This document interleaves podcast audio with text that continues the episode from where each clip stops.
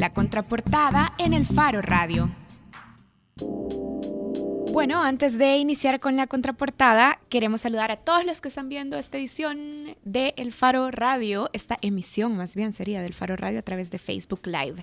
Y bueno, Gracias por acompañarnos, de verdad, y envíennos sus comentarios también y sus preguntas. Hoy está con nosotros Marcelo Betancourt, editor de deportes de la prensa gráfica. Hola Marcelo. Hola, ¿qué tal? Un gusto saludarlos y todos los que nos escuchan y para lo que, para lo que sea bueno. Allá pregúntenle ahí y mándenle saludos a él también. Yo estoy recibiendo preguntas desde antes de que empezara el programa para Marcelo. Para Marcelo. Sí, sí. Vaya, ¿con qué contexto? Vaya. El regreso de Carlos de los Cobos. Vuelve el hijo pródigo de la selección salvadoreña. Carlos de los Cobos fue presentado ayer en la Federación de Fútbol. Eh, de los Cobos ya fue técnico en el periodo 2006-2009. Como que es presidente en el periodo 2006-2009. No logró que la selección clasificara al Mundial, pero fue el último que nos llevó, o que llevó a la selección, más bien dicho, a la hexagonal eh, 2009. Y eh, a mí me gustaba mucho este resumen que hacía una nota del gráfico. Decía, De los Cobos se caracterizó por un formidable manejo de su imagen y buena relación con el periodismo, mientras que en la cancha el equipo practicaba un fútbol defensivo y sus jugadores vendían partidos para beneficiar a apostadores en la eliminatoria hacia Sudáfrica 2010. Esta, por supuesto, es una investigación periodística que lideró el gráfico. Y por eso eh, invitamos a Marcelo. Marcelo, de los Cobos ayer dijo que nunca sospechó de los amaños y que todas estas cosas sucedieron después de su periodo. ¿Es creíble esta explicación? Es, a mí me parece que es bastante difícil eh, de creerle porque durante, sabemos que durante su gestión eh, los jugadores de la, de la selección vendieron por lo menos dos partidos oficiales que fue contra México en el Azteca y luego contra Honduras en el Estadio Cuatlán. Perdimos 1 a 0. Ambas derrotas, 1 a 0 acá y, 4 a 1. allá. Y también intentaron vender el partido contra Estados Unidos, que terminó 2 a 2. Debían perderlo, pero no, no, no lo pudieron hacer. Tanto así que, pero eh, eh, estamos hablando de que el dinero... Pero ellos se esforzaron por perder. Sí, de, acuerdo con lo que eh, hemos investigado, y, y, te digo investigación, estamos hablando de lo que los jugadores le dijeron a la fiscalía, le dijeron a la federación, eh, testimonios, pues, los maletines estaban ahí en el camerino, con, llenos de dinero. Es decir, estamos hablando de cerca de 30 mil dólares en efectivo en el camerino. En el partido de Estados Unidos. En el partido de Estados Unidos. ¿Y cómo no te vas a dar cuenta de que, de que tus jugadores no, no, están arreglando partidos, de que están teniendo reuniones secretas durante tu concentración con jugadores, con otros personajes mafiosos vía Skype? Se me hace difícil creerlo. Incluso él eh, insiste que fue después de él, pero realmente comenzó durante su gestión el tema de los amigos de partido. A mí me hace difícil creerlo, pero bueno, a menos que él sea muy, muy despistado, tendría que dársele el beneficio de la duda. Y si fuera demasiado despistado, también queda la pregunta, ¿por qué darle otra vez a la selección? Pero vaya, ¿y cómo es que el entrenador sale, el entrenador de ese grupo, un, un, conjunto de, de, jugadores, un grupo son 25, 22 jugadores? De esos, que, que es la base de su selección, 14 son suspendidos de por vida por, el, por amañar partidos. ¿Cómo es que el entrenador de una selección con 14 suspendidos por amaño sale indemne en las investigaciones? Lo digo porque pienso en, Ramón el Primitivo Maradiaga, que fue castigado por mucho menos, digamos, por, no denunciar un intento de amaño. ¿Cómo es que de los Cobos sale eh, libre o, intocable por, estas investigaciones? Porque en realidad hubo muchas personas que salieron intocables, además. No solo Carlos de los Cobos, también hubo directivos. Hay que recordar que fueron los directivos básicamente los que lideraron al final el tema de las suspensiones, eh, porque la fiscalía, eh, su caso no llegó a nada y le entregó toda la federación. La federación es la que decide castigarlos de por vida. Claro que los federativos, los directivos no se iban a castigar ellos mismos y ellos van decidiendo quién tenía más... Eh, acusaciones o quién aparecía más dentro de los testimonios como responsables. Y obviamente Carlos de los Cobos apareció muy poco, pues o, probablemente ni siquiera apareció dentro de las de los testimonios, entonces por eso es que él no, no se ve involucrado en esto. Antes de, solo quiero, antes de salir del partido de México este que, que mencionas que fue amañado y que la selección pierde, Douglas Jovel nos preguntaba en Facebook Live Sí, ¿por qué Carlos de los Cobos hizo sustituciones que no debió haber realizado durante el partido contra México? Yo no tengo memoria de, de, de, esas sustituciones. Pero eh, ¿hay algo en las investigaciones que apunte a que de los Cobos eh, eh, pudo haber sabido o pudo haber influido o tomado decisiones bajo la influencia de las, apuestas? Definitivamente no hay nada que lo, que lo ate respecto a los amaños. Yo sí creo que él debió haber tenido mucho más cuidado respecto a, a cuidar al grupo a que el grupo no estuviera reuniéndose o recibiendo personas dentro de, la concentración que pudieran estar eh, influyendo a los jugadores a arreglar los partidos. Eh, respecto a los cambios, yo creo que tiene, tiene muy poco que ver porque realmente los que estaban involucrados eran los titulares, mm. no los suplentes. Entonces los, eran los eh, básicamente defensas y porteros los que estaban en la trama y ellos tenían misiones de recibir goles en ciertas periodos de, minutos y perder por cierta cantidad de goles. Entonces, yo creo que los cambios poco, o sea, si sacaban a uno de los defensas, de los cuatro que estaban involucrados, poco, poco pudo haber tenido eh, influencia un, cambio que sea de los Cobos en que se arreglara uno a un partido. Marcelo, a ver, la Fast Food traje de regreso a, Carlos de los Cobos, como ya lo estaba mencionando eh, Nelson Rauda, cuyo, cuyo logro más significativo fue lograr clasificar a la selección, no al Mundial, obviamente, sino al Hexagonal 2009.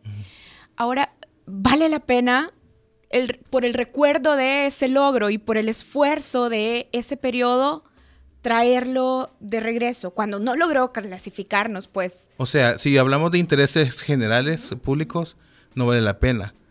Para Hugo Carrillo, que es directivo, sí vale la pena mucho. El, vicepresidente de la federación. El vicepresidente, es claro, es un, actual y que ya fue reelegido para los próximos cuatro años, además, por la segunda división. Para él eh, vale la pena porque él ahorita estaba en medio de una tormenta de críticas, porque nadie los quería, ninguno que, que la gestión pasada del Comité Ejecutivo de la Federación que ninguno repitiera. Y entonces él ya se proclamó y ganó la elección en la segunda división y va a ser parte del nuevo comité ejecutivo le cayeron una lluvia de críticas del periodismo, le renunció Jorge Rodríguez, que es el técnico que habían eh, nombrado hace una semana, porque le habían prometido que ninguno se iba a tratar de reelegir. Este, claro, el periodismo, los periodistas se le vinieron encima, obviamente Hugo Carrillo exigiéndole su renuncia. Y entonces él, para mí, él lanza una cortina de humo. Y él dice, si no tengo a Carlos de los Cobos, le ofrecieron el puesto a, otros técnicos salvadoreños, nadie quería agarrar el equipo, le ofrecieron el cargo a Eduardo Lara, no lo quería agarrar, nadie quiere tener nada que ver con esta federación. Y entonces dice, ¿qué técnico quedó eh, tenía una buena prensa, digamos, se llevaba bien con la afición y los, y los periodistas lo querían, ¿verdad? Y le, y le llaman de todas las maneras posibles. Y a pesar de, todo, antes de los amaños y todo, yo disfruté de la clasificación, o sea, hasta yo, vaya, hasta yo disfruté de la clasificación al hexagonal. Pero era una cortina de humo, entonces Carlos de los Cobos simplemente es, una, es un parche ahí para que dejemos de hablar de Hugo Carrillo de los directivos y hablemos con Carlos de los Cobos. Y eso hemos estado haciendo ahorita, hablando de Carlos de los Cobos cuando deberíamos estar hablando de, de, los problemas de la federación, del desorden que tienen y de que estas personas que ejercieron la peor gestión en la historia de la Federación Salvadoreña de Fútbol deberían salir y cambiar las Es una acusación bien fuerte porque yo, o sea, ha habido gestiones muy malas. O sea, en la, competencia de quién es el peor, a mí se me ocurre Juan Torres, que fue acusado de malversación de fondos. Estaba Rodrigo Calvo, que tampoco no tenía el historial más limpio de, de la historia.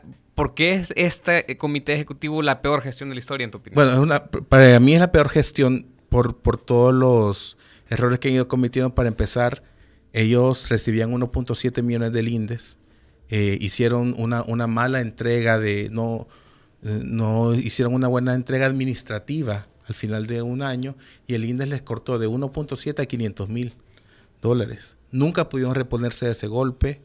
Eh, sacaban a un técnico, lo quitaban, ponían pésimas decisiones, eh, eh, trataban mal a los jugadores, los jugadores cuando les reclamaban que los metían en, hoteles que estaban infestados de zancudos y les daban la mitad de porción de comida que debían de comer, entonces vienen y los suspenden a los jugadores y para regresar los jugadores tuvieron que pedirle permiso eh, público, por ejemplo. no, fracasaron en todas las eh, selecciones juveniles. No lograron darle suficiente fogueo ni preparación a ninguna de las selecciones juveniles en las que estuvieron.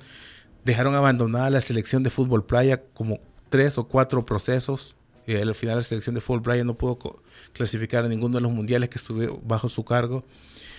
Es decir, puedo, puedo continuar. Después le, cortan el contrato a Eduardo Lara a, a seis meses porque decían que ya no tienen dinero y entonces eh, para continuar y después tienen que estar por obligación tienen que hacer un partido ahorita el 2 de junio por contrato y entonces quieren hacer una, una revuelta de jugadores, una rebusca rápida con, un técnico que para 10 días, no sé qué, o sea, puro desorden tras desorden. Además que cuando quitaron a, Albert Roca, eh, él ganaba un, sueldo. El técnico español. el técnico español ganaba un sueldo y ellos decían, no lo queremos porque no podemos pagarle lo suficiente.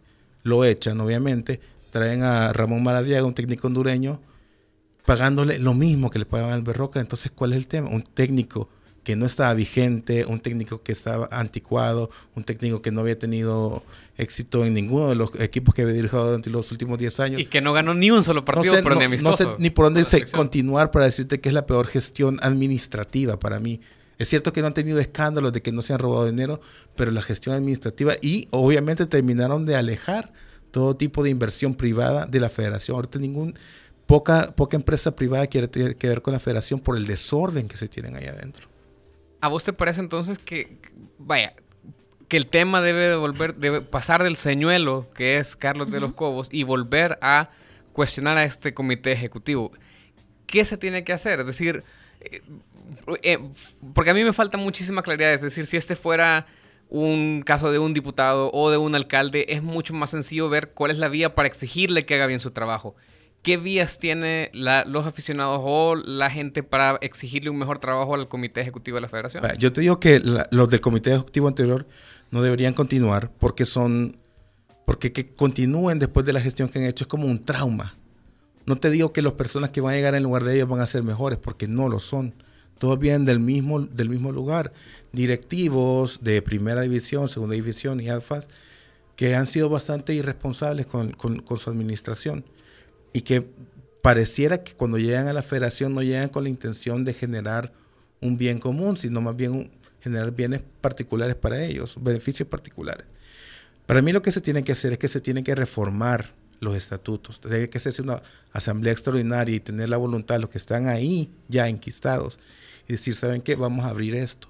Vamos a decir que, que los que pueden llegar a la federación no tienen que ser por lo menos tener mínimo tres años de estar dirigiendo un equipo sino que gente nueva, eh, que, por ejemplo tenga un mínimo de, para llegar a la comité ejecutivo, un mínimo de educación, de formación académica. Por ejemplo, dejar que los entrenadores, los árbitros y los jugadores fomentar que ellos hagan sus propios gremios y entrar también ellos al comité ejecutivo de la federación, que por ley tienen derecho a estar, pero no los dejan, por ejemplo.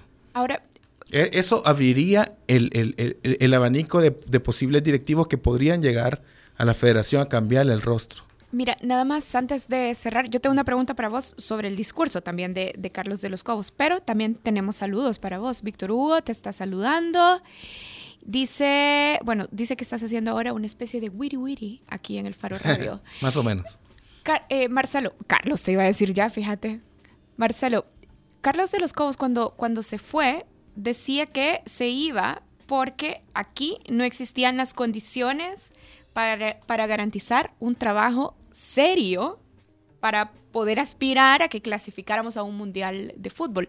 Ya casi con eso que estabas diciendo, estás enlistando que esas condiciones poco serias para una, para una selección que logra clasificarse se mantienen, pero Carlos de los Cobos acepta regresar, pues. Claro, lo, eh, mira, él se fue porque no le dieron el aumento que él quería cuando se fue en 2009. Todo el mundo quería que se quedara. Al final, él regresa y dice que regresa por el mismo salario que ganaba antes. ¿Qué pasa? Carlos de los Cobos tiene como dos años de no entrenar en ningún equipo. Él, era como el encargado de, la municipalidad deportiva en una región de Durango. Él le fue muy mal después aquí en la MLS, en el Chicago Fire, le fue muy mal en la Liga Mexicana. En Querétaro. En Querétaro, ya eh, estuvo en dos equipos ahí y después que ya es un técnico que, ya no está vigente, que no tuvo éxito como entrenador y ahora regresa aquí porque, claro, ve una oportunidad de ganar más dinero. O sea, claro que las condiciones no han cambiado. Para mí, esta gente no tiene vergüenza. Y hay que recordar, hay un punto de los Cobos, hizo algo muy grave cuando estuvo aquí, que no tiene nada que ver con los amaños. En un partido, cuando le habían expulsado a dos jugadores al minuto 20, él hizo tres cambios y al medio tiempo le ordenó a tres jugadores que fingieran lesiones para que el partido terminara ahí mismo. Partido contra Costa Rica. Contra Costa Rica, un partido oficial. Él se fue, se desentendió del tema, al, a su, a su médico lo castigaron durante un año. A la federación tuvo que pagar 20 mil dólares de multa. A los tres jugadores que fingieron les pusieron dos partidos de castigo cada uno, más su multa. Y entonces, y él no se hizo cargo de nada. ¿Con qué cara, después de haber hecho ese, digamos, esa, esa barbaridad, por poner de alguna manera, viene aquí sonriendo a decir que nos va a clasificar a, Qatar 2022. Y encima es una lo acepta, porque ayer en la conferencia de prensa dijo, yo, bueno, yo de eso me hago... Exacto. Eso, eh, sí lo por, por, decir poco, lo hice. es una falta de vergüenza. Vaya, podríamos ir hablando aquí de las mil y una eh, maravillas de la Federación de Fútbol, pero tenemos que terminar, Karen. Así es, y queremos darle las gracias a todos los que nos han acompañado en este programa del Faro Radio y por supuesto agradecerte a vos, a Marcelo Betancourt, editor de deportes de la prensa gráfica. Cuando quieran regreso. Bueno, te vamos a tomar la palabra. Sí, cabal. Mira que nos pasa con muchas personas que al aire nos dicen, ah, regreso. Mentira. Igual que de los cobos. Bueno, a ver, porque él sí regresó, pero a vos te lo, creemos y te lo creemos bien. Y hablando de, este no es un regreso, es que este es, es inédito. Ayer, ayer, en Twitter, Katy Polet, una, una buena amiga, de hecho, qué bueno que te conozco, Katy, porque esto me, me ha dado mucha alegría, ese tweet tuyo. Estaba preguntando a Jorge Drexler, casi implorando a Jorge Drexler, al cantautor eh, uruguayo que viniera a El Salvador y Drexler le contestó que sí, que lo tenía en planes y que en septiembre esperaba estar aquí. Así es que hoy la canción del Faro Radio, y ya vamos a desconectar la transmisión de Facebook Live, pero si usted no se estaba siguiendo en Facebook Live, no va a poder escuchar la canción. Así es que vaya y búsquela, porque hoy cerramos el Faro Radio con esto de Drexler, que es del año 2001 y se llama Sea y está tomada del mismo álbum que se llama así, Sea. Adiós. Soy tan feliz. Adiós.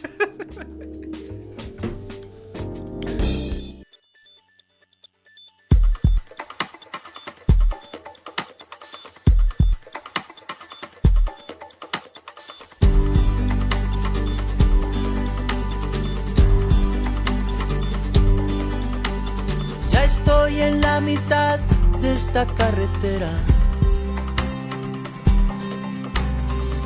tantas encrucijadas quedan detrás. Ya está en el aire girando mi moneda. Y que sea lo que sea. Todos los altibajos de la marea los sarampiones que ya pasé. Yo llevo tu sonrisa como bandera y que sea lo que sea, lo que tenga que ser, que sea y lo que no por algo será. No creo en la eternidad de las peleas, ni en las recetas de la felicidad. Cuando pasen recibo mis primaveras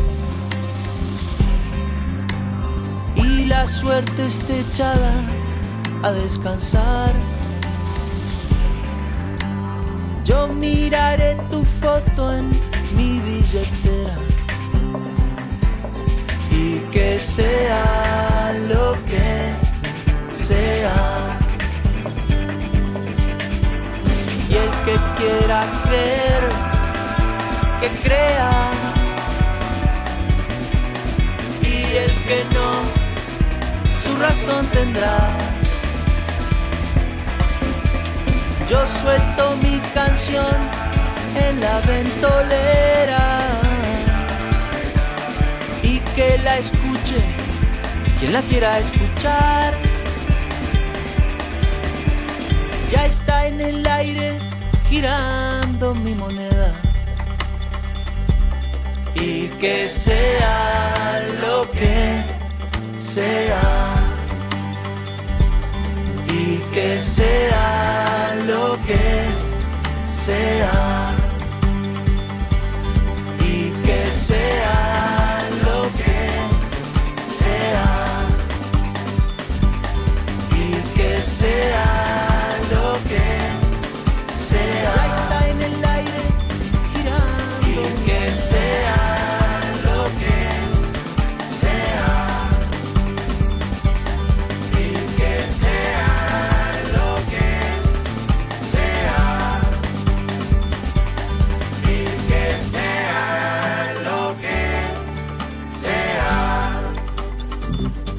Radio. Hablemos de lo que no se habla. Escúchanos martes y jueves a la una de la tarde en punto 105. Los conceptos vertidos en este programa fueron de exclusiva responsabilidad de El Faro Radio.